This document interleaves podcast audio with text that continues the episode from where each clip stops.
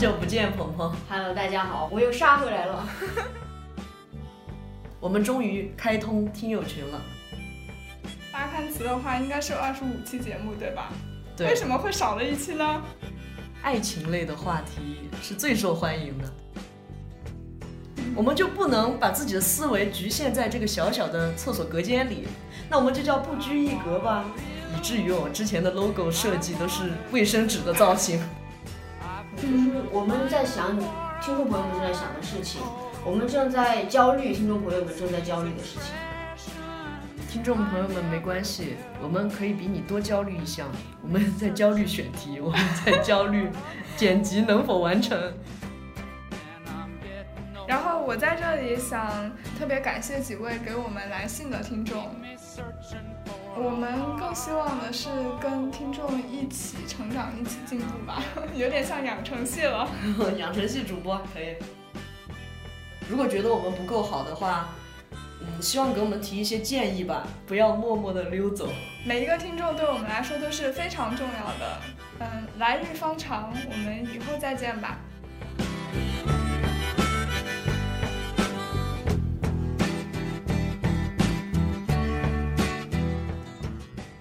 亲爱的听众朋友们，大家好，欢迎收听新一期的不拘一格，我是秦明。我是 Sherry，我是鹏鹏。好久不见，鹏鹏。Hello，大家好，我又杀回来了。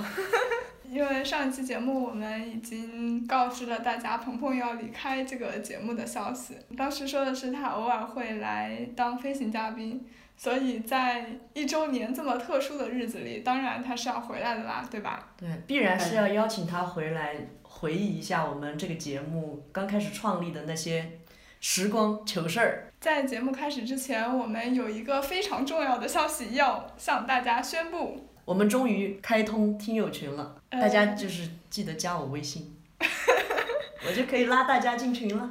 对，大家在 show notes 里面可以看到进群方式，然后在小宇宙的公告里面也可以找到我们群聊的那个二维码。如果还找不到呢，那就可以写邮件告诉我，对，然后我拉你们进群。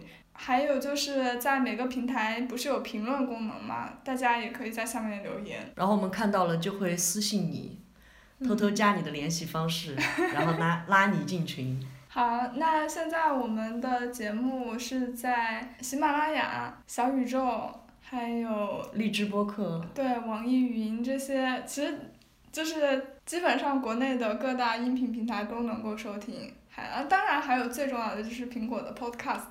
对我真的非常感谢各位 Podcast 的粉丝，因为在点开后台之前，我以一直以为我们那个关注我们节目的人非常的少。对，因为在其他平台可能总体来说加起来就大概三百多订阅吧，到目前为止。然后结果有一天我们点开了 Podcast 的后台，居然有一千位粉丝，我真的太感动了。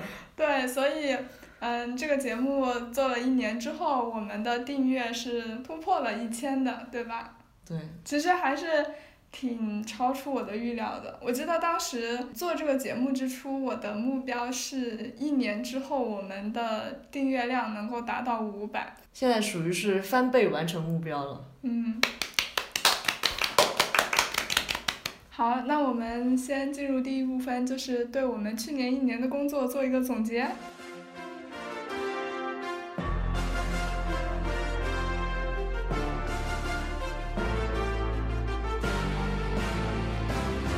们去年一年发布了二十四期节目，这当然是包括发刊词的。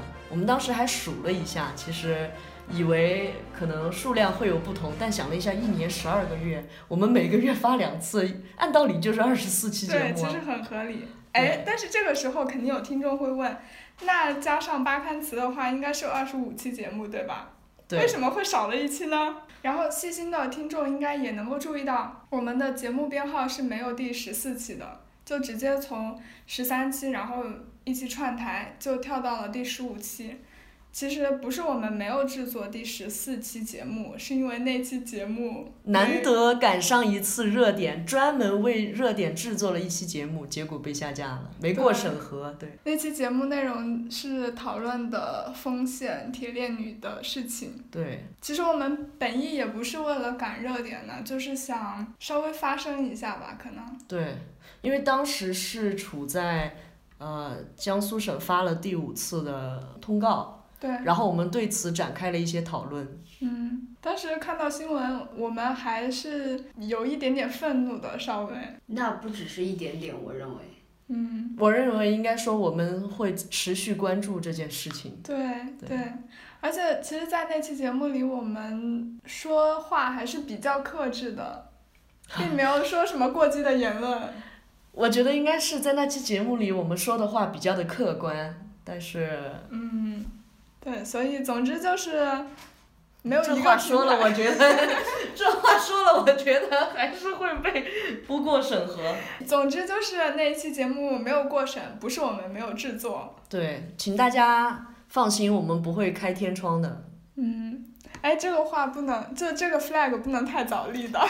嗯，一般情况下是我想开天窗了，但是小明会用他敬业的精神打醒我。因为其实，在去年一整年，我没有想过说我们一定要每一个月发两期。我其实做好了偶尔有一期开天窗的准备，但是可能就因为抱着这种摆烂的心态，结果就很顺利的完成了每一个月的任务。嗯。然后其实鹏鹏是在今年的二月份就已经基本上不参与我们的录制了，所以呢，我们在后面的节目中也邀请了一些嘉宾，对，跟我们一起讨论一些话题。到目前为止，我们一共请了六位嘉宾，然后还和奈观影，也就是我所在的另外一个 播客节目，完成了一次串台。我还记得，呃，我们第一次邀请嘉宾来录制，是因为我们策划了一期关于过年的内容。对，是聊，嗯，各个家乡过年的一些习俗的。对，所以我们还为此专门凑了一些天南海北的朋友，然后我们制作了一期关于方言的内容。这期内容是我是主创，所以我非常的开心，当然我也特别的紧张。包括我们还制作了一期小明特别喜欢的走进博物馆的一些内容，所以他邀请了一个他比较熟悉的嘉宾。嗯，是我的好朋友，以前我们经常一块儿逛展。在这里也特别感谢六位嘉宾能够来到我们这个小节目，对，参与录制和我们分享他们所知道的一些知识呀，他们的一些经历。对。特别感谢他们，鼓掌！好多鼓掌。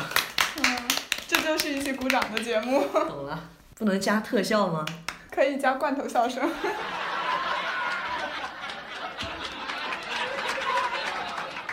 总结下来，我们目前所涉及到的话题，主要还是一些生活经历，然后电影方面的，以及一些我们对时事的看法。这个其实跟我们最初的目标也是一致的，对，就是关注新闻热点啊、文学艺术啊，还有女性主义的一些东西。对，但是我们发现呢，好像爱情类的话题是最受欢迎的。对，而且是比其他的类型就是播放量高得多。对，播放量多好多个零儿。我们最受欢迎的一期节目应该是。七夕的时候，从文艺作品里面看爱情，这一期节目在网易云的播放是有十六万，对吧？对。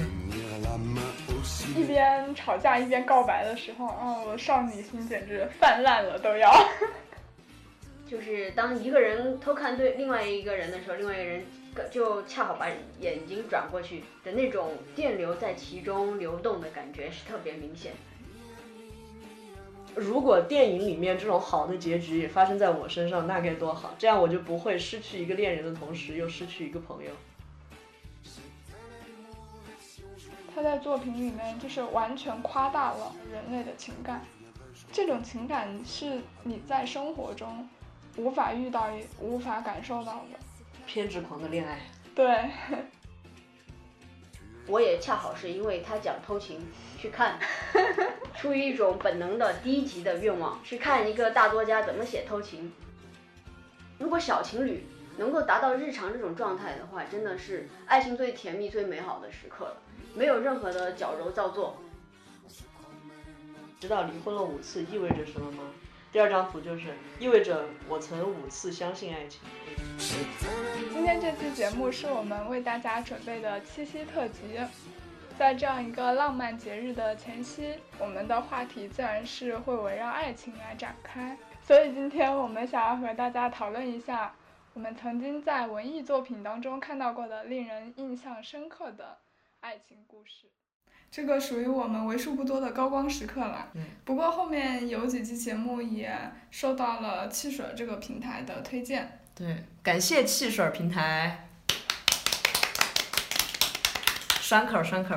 好啊，那说了这么多，你们还记得我们这个节目最开始是怎么诞生的吗？我记忆中就是有一天突然聊起来，嗯，小明就说咱们做个节目吧，然后广播是做个电台。然后我自己对这一块儿从来没有过了解，一开始我不是很相信自己，觉得这个事情从来没有做过，也没有过没没过了解。但是小明确实是一个很有计划又有行动力的人，然后就是这个节目越做越好，就是呃与他的努力和 Sherry 的捧哏，对，密不可分。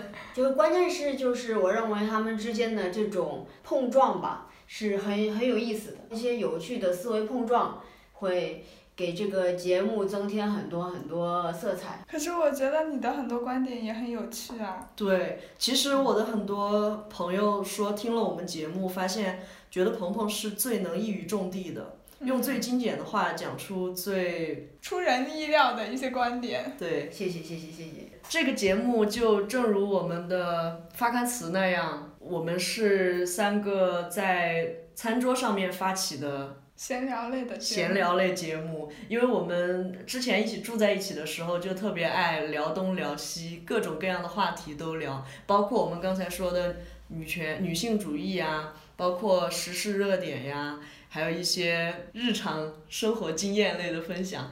所以，我我们就打算把我们的这一部分生活经历，这一部分留学的精彩，用这样的方式记录下来。其实对我来说，主要还是因为，首先当时放暑假了，就比较闲嘛，总想着给自己找点事儿做。然后那个时候，其实我记得 Siri 和我们还是有拍过一些视频的，但是。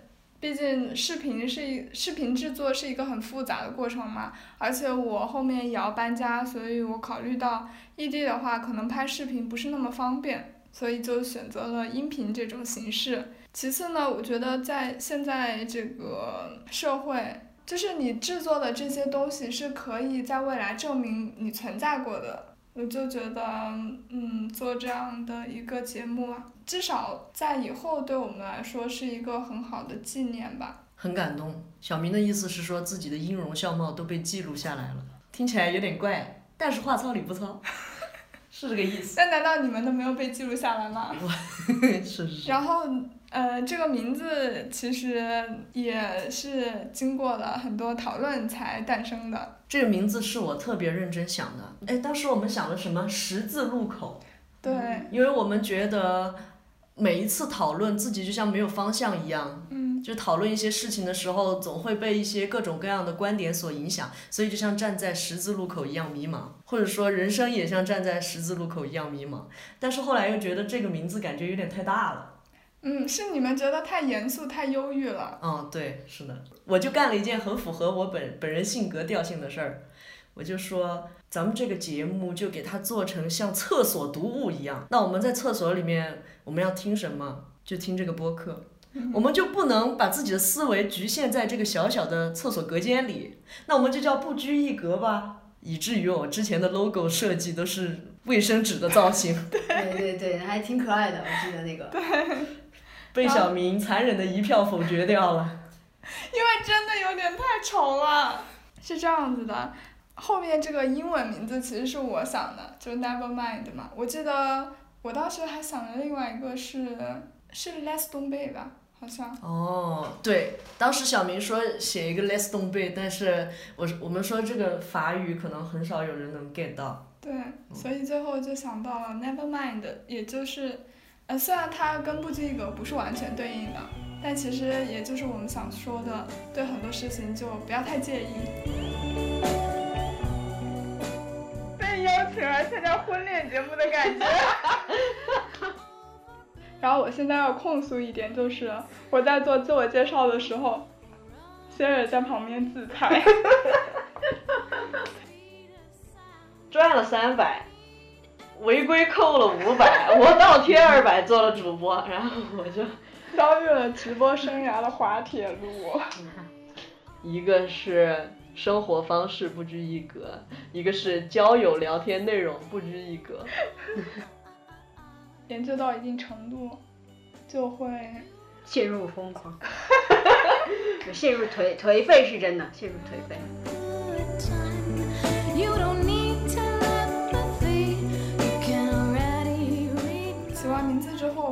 好像很快就开始准备录制第一期节目了。对，但实际上我那个时候内心挺慌的，因为刚接触播客也没有太久。其实我对我自己的表达能力也没有很有信心，但是我就想到我大学老师告诉我的一句话，说完成比完美重要，所以我就想啊，不论我最后做成什么样子，但是至少我要先去做，把这个东西做出来了，然后再去找我的不足，慢慢的进步，事情才能够完成。如果你一直就是害怕自己会做的不好，做不到完美，那这个事情可能就永远都无法开始了。是。所以你们对待第一次节目的录制，当时有怎么样的心情啊？嗯，我的心情一开始是觉得这个东西好像不适合我吧，但是也像小明说的，嗯，一个事情你不试，你永远不知道，你得试了才知道到底是合适或者不合适的，所以我就嗯，尝试之后发现 不太合适。对，但是这个经历我觉得是我一点不后悔，反而很感谢，只能让我有一个机会接触这个广播这种形式，也了解到了一个个人的嗯广播电台的一个运作，然后我觉得是非常有意思的一件事情，也很有意义。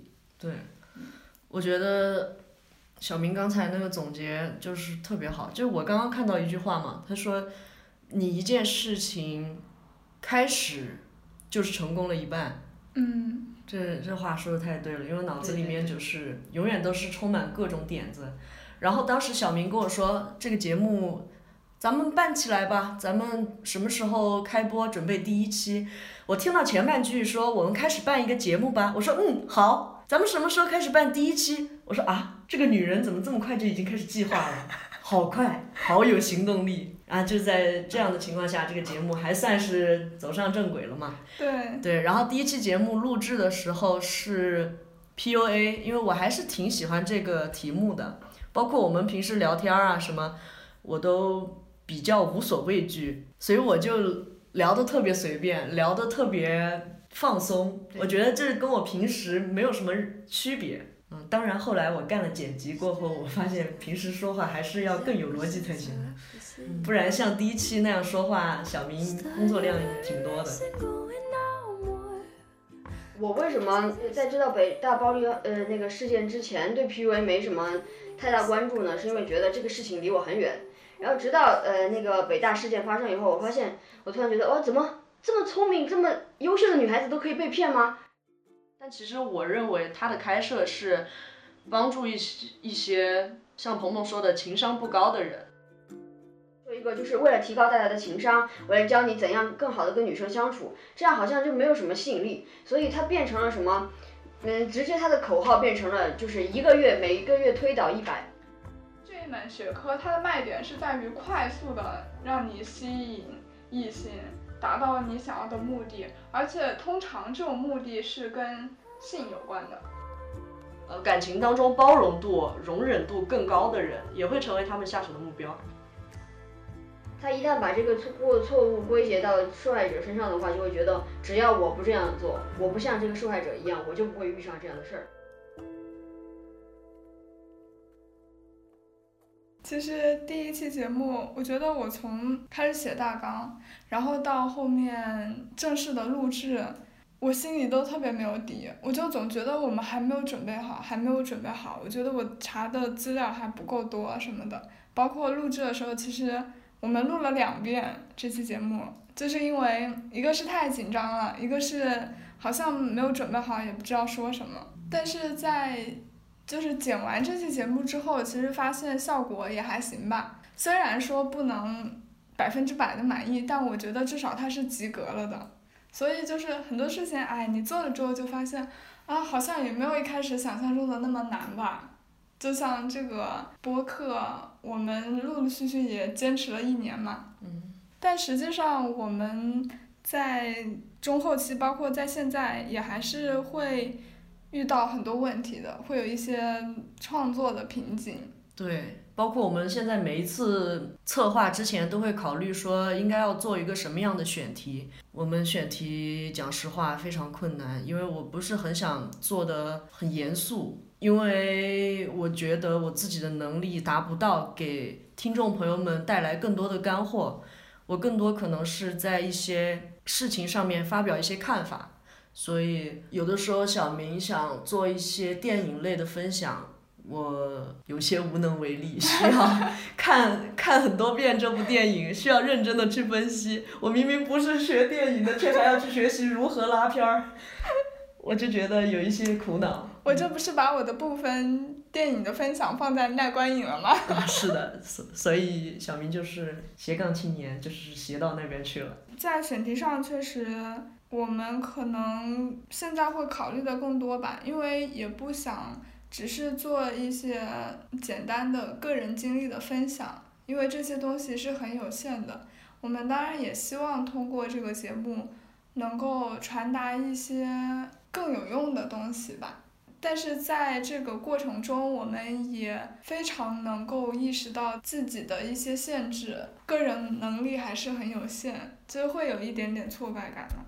是的。但这个也正好是促使我们去。学习去进步的一个动力。嗯，我觉得正好是这种青涩的感觉，然后又有一种一腔热情，让人觉得可以跟听众朋友们拉近距离吧。如果他们真的要听那种很严肃性的，就是纯科普知识的，那就是直接可以在电台里面搜那些已经出名了的人的那些节目。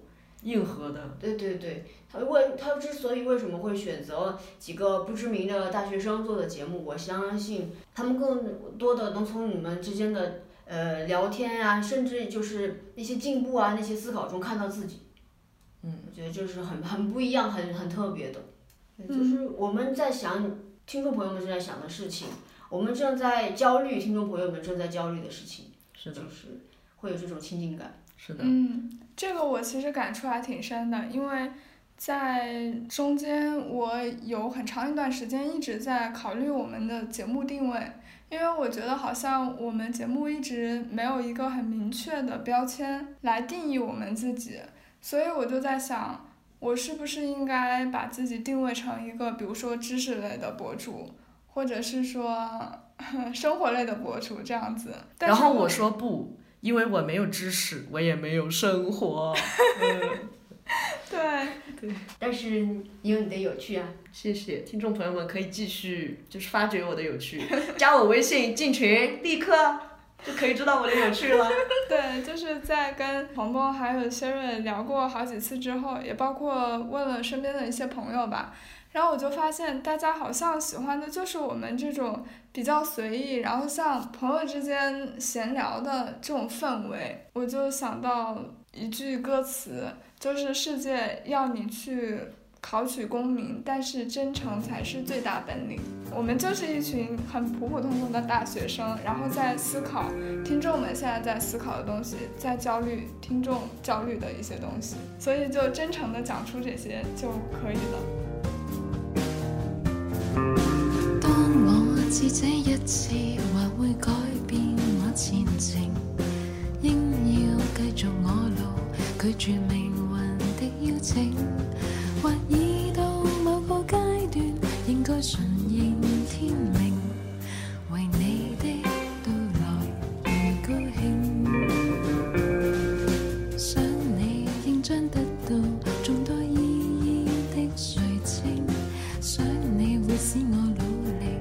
这关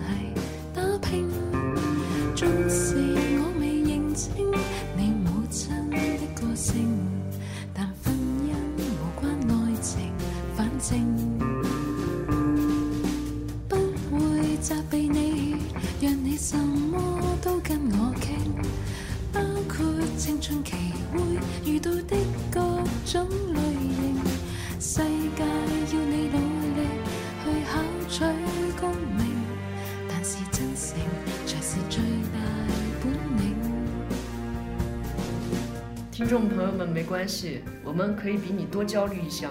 我们在焦虑选题，我们在焦虑剪辑能否完成。对，我们在学业特别特别忙碌的时候，还在焦虑这期节目能不能够按时的发布。对，因为刚刚小明说，呃，想做这期节目是因为暑假来了嘛，没事儿干。我就想到他这段时间忙着写论文，现在哪有时间剪剪节目呀？难怪把节目都有几期交给我，我都是。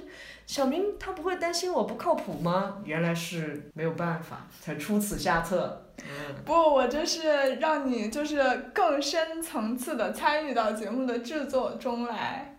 哦，用心良苦了，对这是为了成长。哎 嗯，我最好奇的一个问题就是，到目前为止，你们最喜欢的是哪一期节目啊？我最喜欢，然后印象最深刻的就是我们在这儿录那个搬家那一期，感觉真的是兴之所至，特别嗯，随性。然后聊的呢，就是氛围，我觉得是自己是最轻松的一次。其实那期节目有点像即兴发挥的，是是是，嗯，因为是我们在录完上一期节目之后，紧接着就说，哎，这个选题好像我们有很多很多话可以讲，都甚至都不用准备了。没错没错。对，当时就直接录了，而且真的录下来特别的顺畅，因为真的关于搬家的事情，我们经历了太多太多，就是有太多经验可以分享了。走过很多弯路，是，但是留学生懂得都懂，这就是留学生的常态，谁没有搬过几次家呢？确实。还有大城市的打工人，我喜我最喜欢的节目跟鹏鹏是一样的，就是搬家，因为我也是很喜欢那一期的整体的氛围，而且对它是我觉得录过的最轻松的一期节目，也最欢乐。当时真的是肾上腺素狂飙。听众朋友们可能不知道啊，巴黎地铁下面就是一个地下城啊。搬运的那个过程都还好，它只是单纯体力上的累，嗯，但是你收拾东西，你真的是体力和脑力上共同的累。那个颜色就是饱和度非常高的玫红色。哎呀咱们是不是在同一家店买的呀？我家里还有理论物理研究，他也是汉字。物理对我来说不是不叫汉字，就有有感情的亲人留对留的东西，无论它是什么，都很重要，都很珍贵。，那会儿又没有拖把，然后就拿拿一块布，在地上地上跪着来回擦呀，那有一种灰姑娘的感觉。有温暖你的，也有抢劫你。只有 我人带给我的是冰冷。Life is always hard，女生就是要喜欢。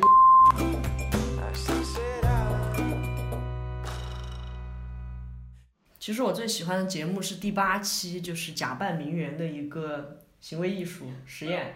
嗯很有印象。其实我对那期节目的喜欢是着重于，我我感觉当时聊的时候都要吵起来了，气氛特别火热，因为我们三个观点完全不一样，尤其是我跟你们两个好像完全是相反的想法。我跟小明也是完全相反的，就是呃比较其实是。你们两个比较类似，然后跟我的想法比较对立，但是我们三个又都各有一些差异。对，其实聊的时候真的有有点在辩论了，到后对面大家都较真了。是的，是的，我还挺喜欢这种感觉的。可能我对搬家没有那么有印象，就是因为我平时聊天也是这样的，就没什么大纲，一个话题随便发挥。嗯，而且《名媛》这期节目确实，我很多朋友都说给了他们很多启发吧，算是。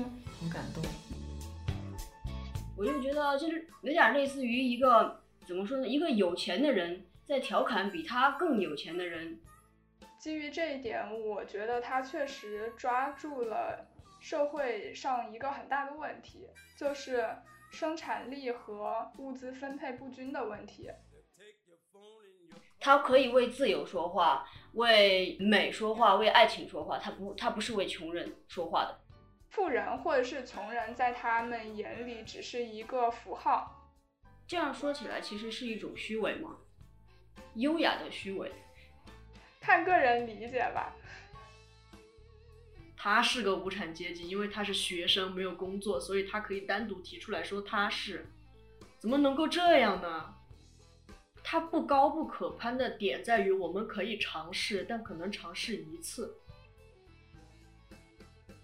你的财富，还有你的社会地位，跟你的品行或者是你的行为举止，你的内在的一些气质没有直接的关系。不是，主要是如果富人阶级他都没有优待的话，谁还挣钱呀？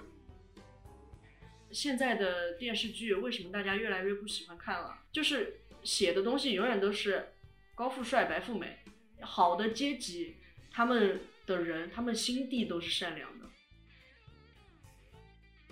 有可能，有可能是这样的，是因为他背的是爱马仕的假包，然后进了 GUCCI 的店。对，还有那种公共厕所的那个纸也是啊，大妈一扯，滋的那个东西就一咕噜咕噜的转。呃，我觉得只要这个艺术作品它提出了一个好的问题，它引发了大家的思考，那它就有存在的意义。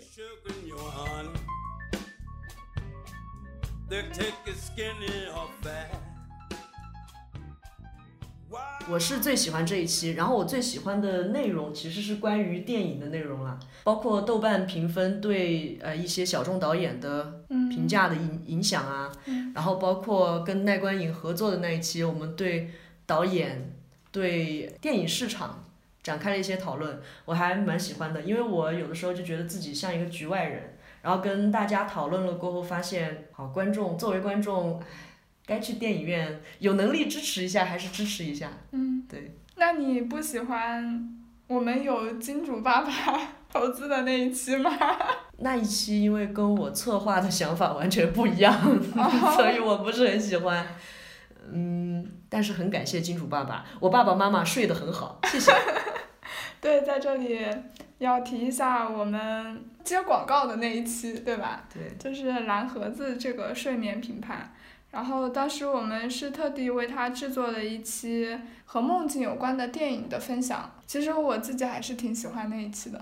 嗯，我觉得小明喜欢那一期应该是跟电影有关。对。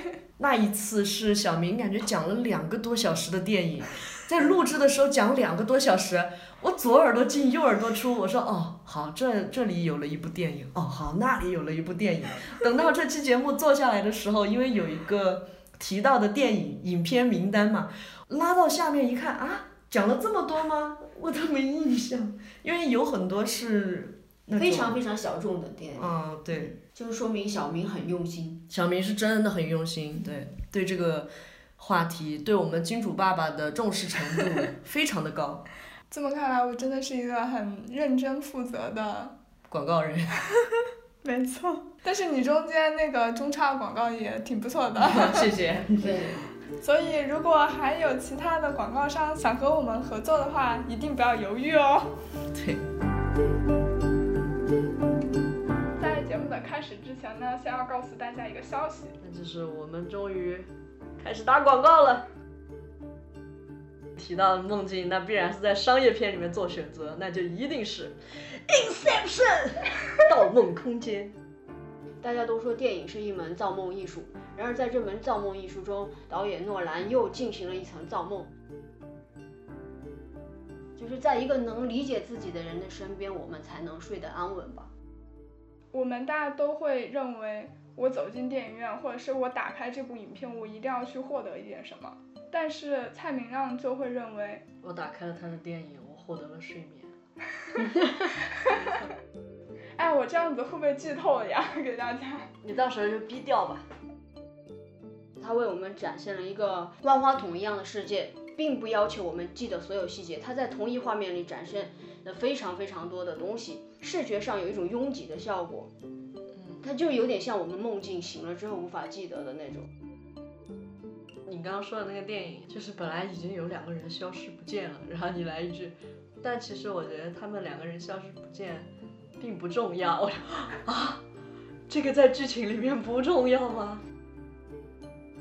然后我觉得毕赣是拍出了梦境里面时间、逻辑、空间都非常混乱的一个状态。难怪我不能理解你喜欢的电影它的无序感，因为我的电影，呃，我的梦都是有序的，我也是，啊，真的都是有吗故事线的。对，脚轻轻一点水面，然后噌就飞很远，就有一种过万重山的感觉。呃，就都是小钱，但卷成了厚厚的一卷，然后交给交到我手中，压低声音告诉我，一定要交给伏地魔。然后，那么在做梦的时候，那岂不是很不很不容易分辨梦境和现实？那你有时候要去享受这种迷幻的感觉啊。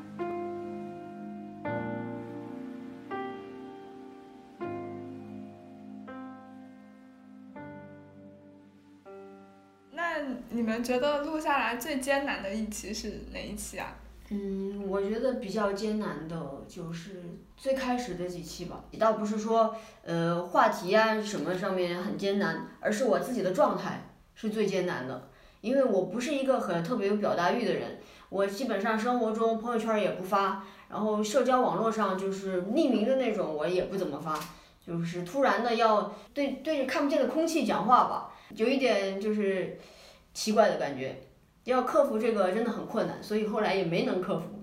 当然，但是这段经历还是很很重要，对我来说很有意义，很有价值。对，我觉得尝试了，然后这一段经历才是收获的，而不一定说结果才是收获的东西。没错没错，过程是最重要的。嗯，对我来说的话，那最艰难的一期肯定是第一期了，就是 PUA 的那一期啊，因为没有任何经验嘛，然后心里也没有底。后面的节目哪怕再难，我都知道这个录制的流程是怎么样的，心里会比较有安全感。但第一期真的就是也很紧张，嗯，听过我们第一期节目的听众们应该也能够感受到我们当时的紧张的，青涩啊，对。嗯。那我就不一样了，因为当时这一期不是我的主导，我就觉得那跟我们平时聊天一样啊，我就叭叭直说就行了。所以我感到很紧张的就是我第一次做主导的，那我做的那一期就是方言第十五期，那一期我还记得，呃，邀请了两个嘉宾。但是我们视频的时候呢，小明也在线上，就是听我们当时说了些什么。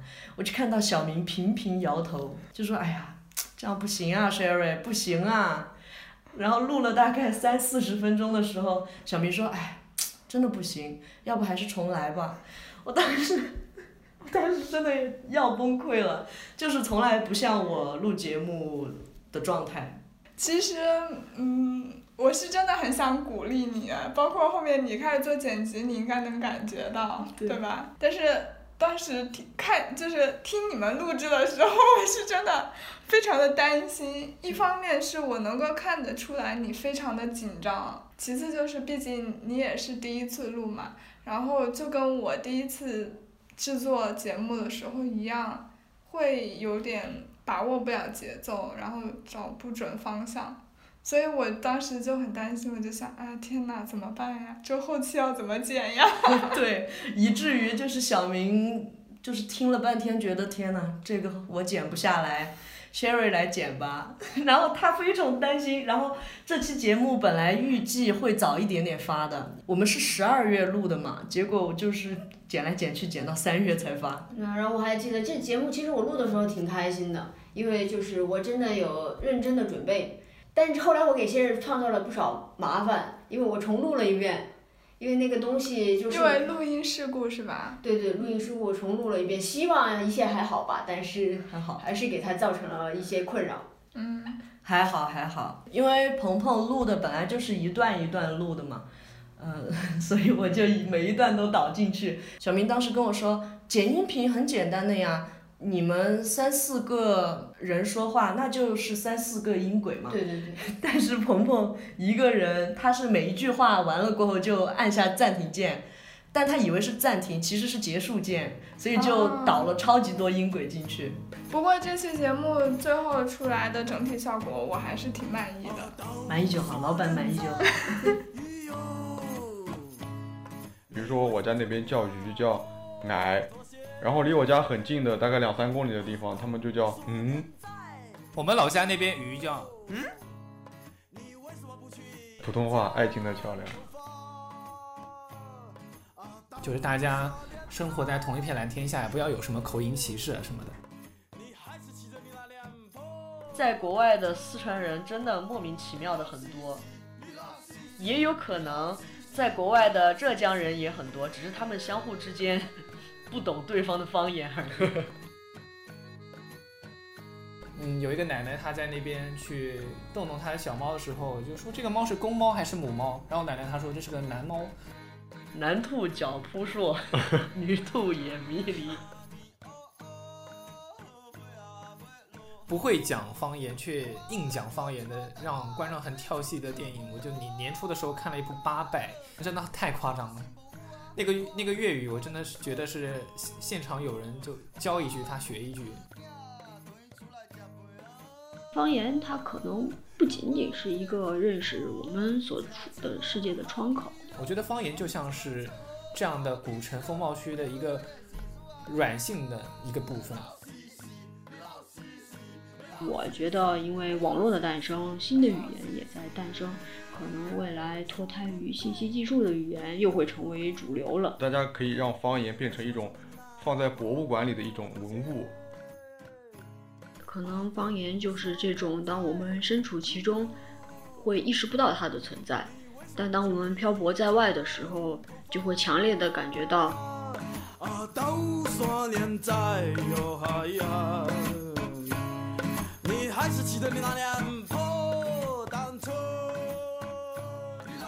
除了我们第一次。自己制作的节目感觉很困难以外，还有一期比较特殊的节目，我觉得录起来当时的氛围也是挺艰难的。那就是回顾疫情两周年的时候，因为当时我们是想梳理出一个比较清晰的时间线，就是新冠疫情发展的时间线的，所以在前期我们做了非常非常多的工作，查了很多资料，而且还给三个人都分了工。对，那个时候鹏鹏就感觉，哦天呐，这个节目不是我只要说一说就好的吗？怎么还要背资料？当时真的背的愁眉苦脸。我当时看资料的时候，我都头大。我说，嗯，这些资料是要讲的吗？讲了应该都会被剪吧？是那种程度了，已经到。嗯，但是那期节目，因为我们真的准备的非常认真，因为生怕说错任何一个信息点。而且也有稍微有一点改变模式，对，然后小明可能想创新一下，然后有一点不适应是真的。嗯，对，因为之前是那种谈话类的嘛，然后这一期节目是比较像一个新闻播报类，新闻播报叙事类，对对对，主要是还是怕这种客观类的新闻出现错误就不太好了。对，就是感觉自己也不是啥正经人，要说要说正经话就特别头疼。我做那期节目的初衷，其实也就是希望能留下一个比较清晰的资料吧。嗯。我们以后回顾起这段疫情时代的时候，能够作为一个参考。对。截止到二零二一年十一月十一日呢，累计的确诊人数呢达到了二点五亿，呃，死亡人数也高达五百万人。关于新冠疫情的相对来说比较正式的媒体消息，最早可以追溯到二零一九年十二月三十日。关于做好不明原因肺炎救治工作的紧急通知。随后在二零二零年一月九日，武汉出现首例新冠死亡病例。除夕前夜，武汉政府宣布封城。离汉通道全面关闭，随后全国多地启动了突发卫生公共事件一级响应。法国出现两例确诊，分别是在巴黎和波尔多，这也是欧洲首次报告确诊病例。一月三十日，世界卫生组织宣布新冠疫情的爆发为国际关注的突发公共事件。二月一日的时候，中央电视台记者突袭探访了武汉市红十字会，但是呢，受到了阻拦。保安当时呢，立刻要求记者离开，不要互相为难，说了这样的话，直播呢也就中断了。因为疫情，独处的时间变多了，怎样与自己相处这个话题呢，又浮上了水面。呃，法国来说的话，我有看到报道，说是家暴率上升，这个事情也是要值得警醒的。无论是这个疫情还要持续多久，但是时间的脚步是不会停下的，只是说我们的生活可能会随着疫情的发展去做出一些调整。不管怎么说，还是希望这场疫情能够早日的结束吧。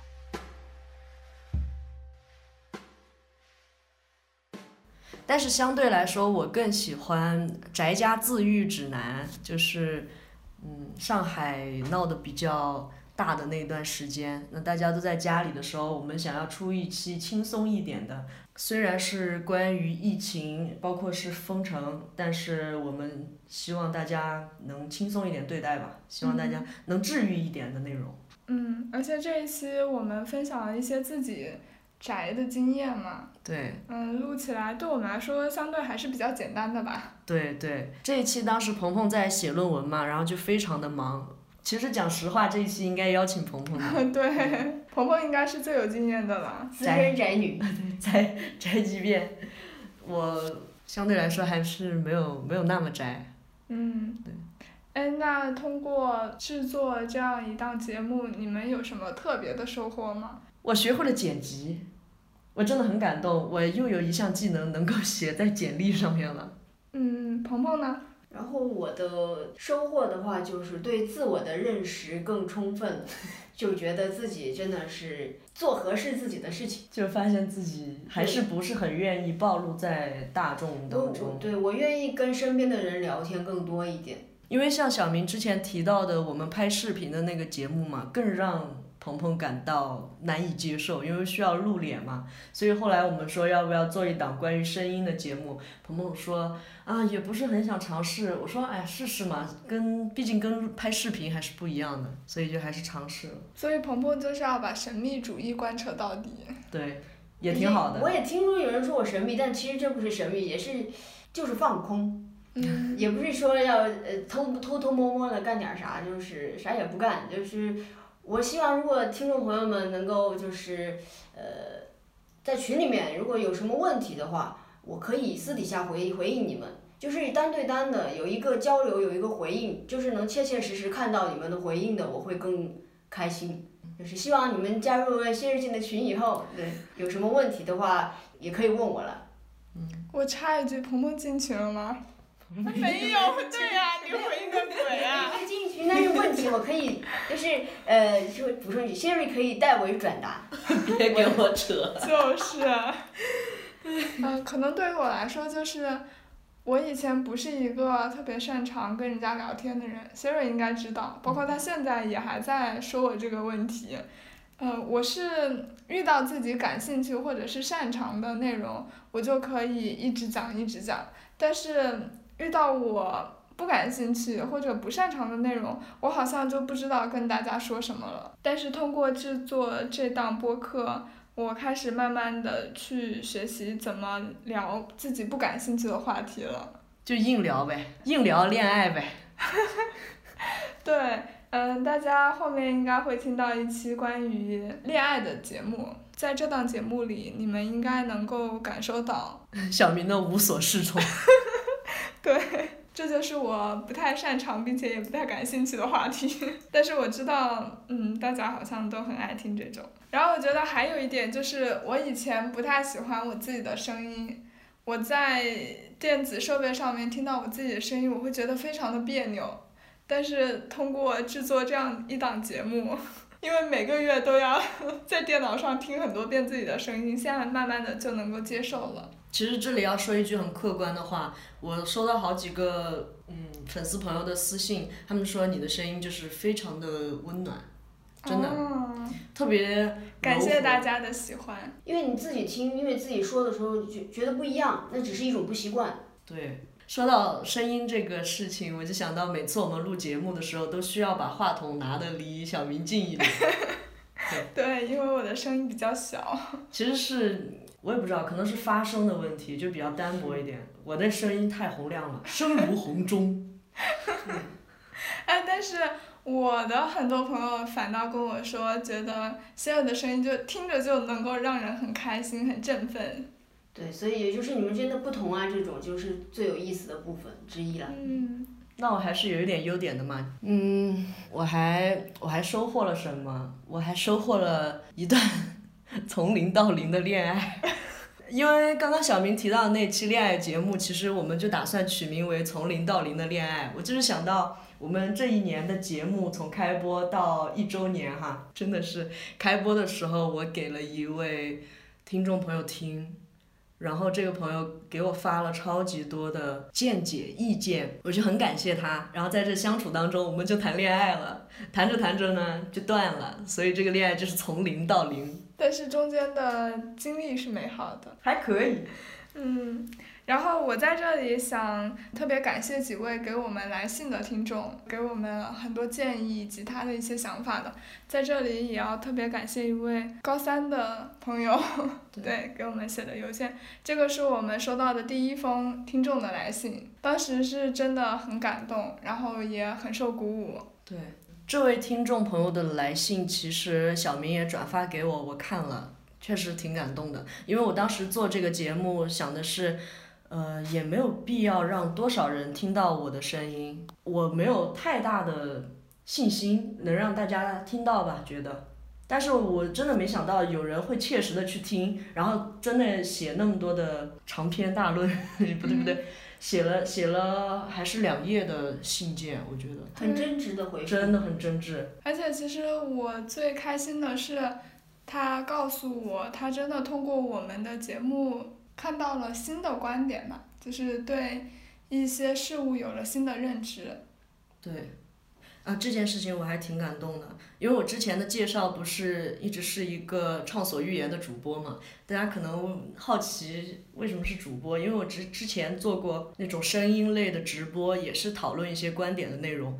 其实那个时候进我直播间的听众也大多都是学生，我当时就秉承着一定要说出一些好的观点来，起码给他们一些好的影响、好的引导吧。所以当这个高三的学生给我们写来这个信的时候，我真的觉得有一种回到当初的使命的感觉。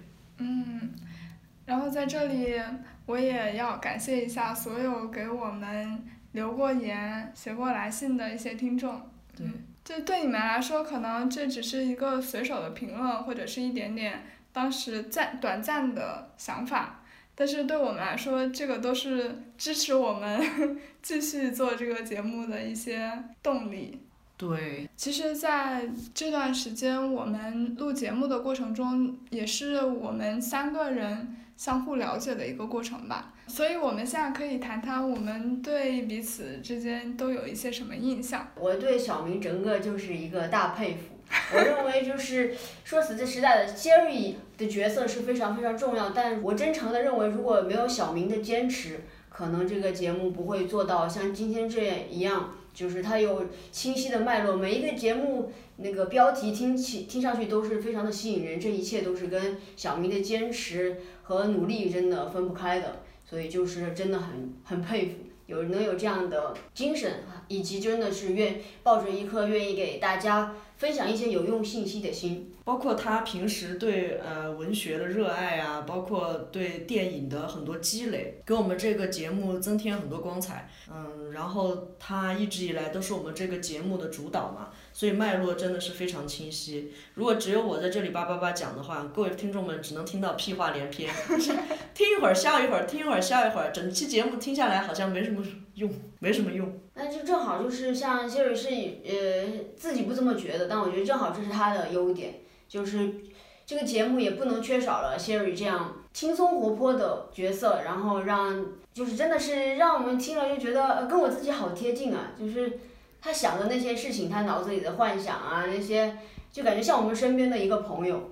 就是我们身边一个朋友在哎通透过一个呃播客在跟我们讲话一样的感觉，就是没有距离，也是我对 Sherry 的印象。嗯，所以 Sherry 就是我们节目亲切感的来源。哦，那那我确实很重要。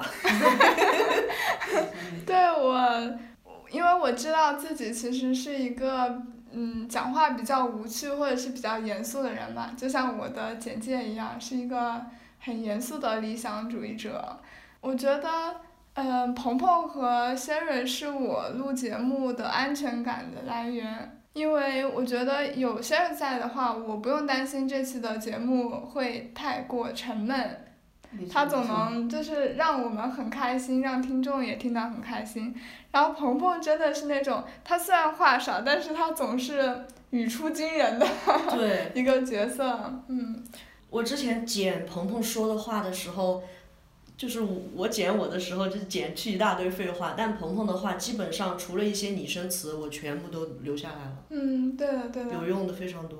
对，就是跟鹏鹏聊天，你总是能获得一些新的东西。所以就是他当时说要离开的时候，我还真的有点难过的。不过我也能理解啦，就是真的有的人可能他就是觉得自己不擅长做这个事情，也没有必要说，嗯，就一定要强迫自己去做不喜欢的事情。嗯，对，嗯，我知道这个东西真的是特别的有意义，然后如果做下去的话，是呃一件是一个很有成就感的事情。但是但是每次就是包括现在我的后背都在冒汗，就是一种很很紧张的感觉，嗯就是应该是因为热吧，我后背也在冒汗。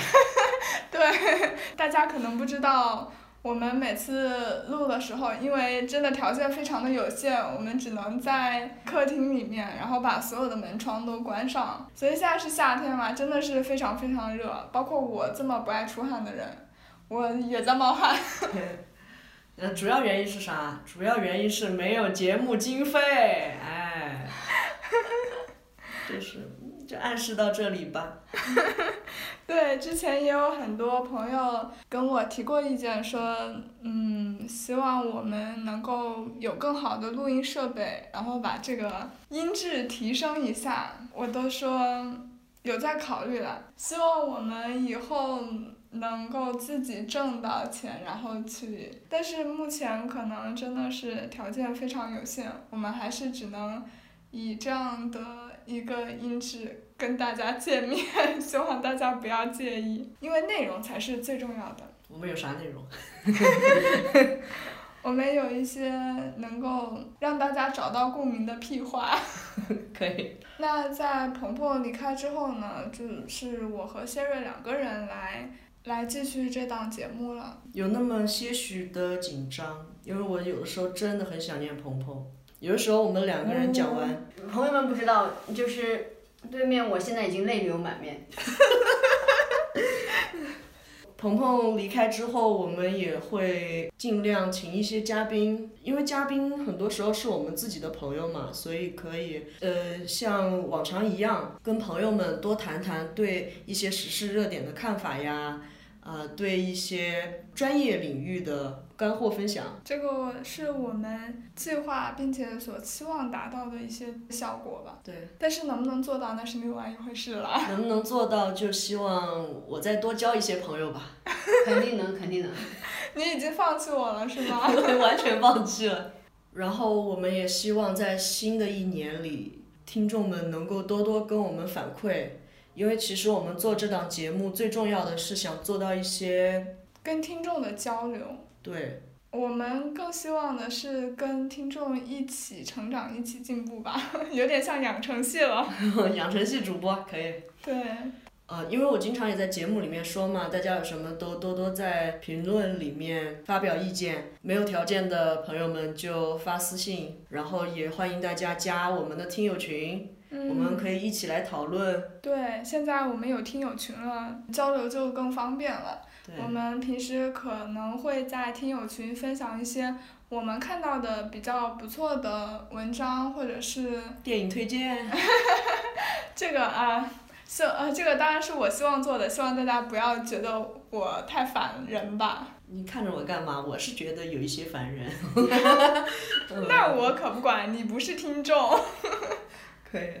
嗯，然后可能也会推荐一些我们觉得不错的节目，或者是就随便闲聊一下吧。对哦，嗯，希望大家听了别的节目，最好是如果觉得我们不够好的话，嗯，希望给我们提一些建议吧，不要默默的溜走。每一个听众对我们来说都是非常重要的。嗯，来日方长，我们以后再见吧。然后希望有机会的时候能邀请到鹏鹏再回来，因为我们也一直是非常好的朋友。嗯，那有感谢，缘一定会相遇的。嗯，好，感谢大家的收听，感谢大家的支持，我们下期再见啦，拜拜拜拜。繁星流动，和你同路，從不相識開始心接近，默默以真挚待人。人生如夢，朋友如霧。難得知心幾經風暴，為着我不退半步，正是你。遙遙晚空，光，息息相關。你我哪怕荆棘鋪滿路，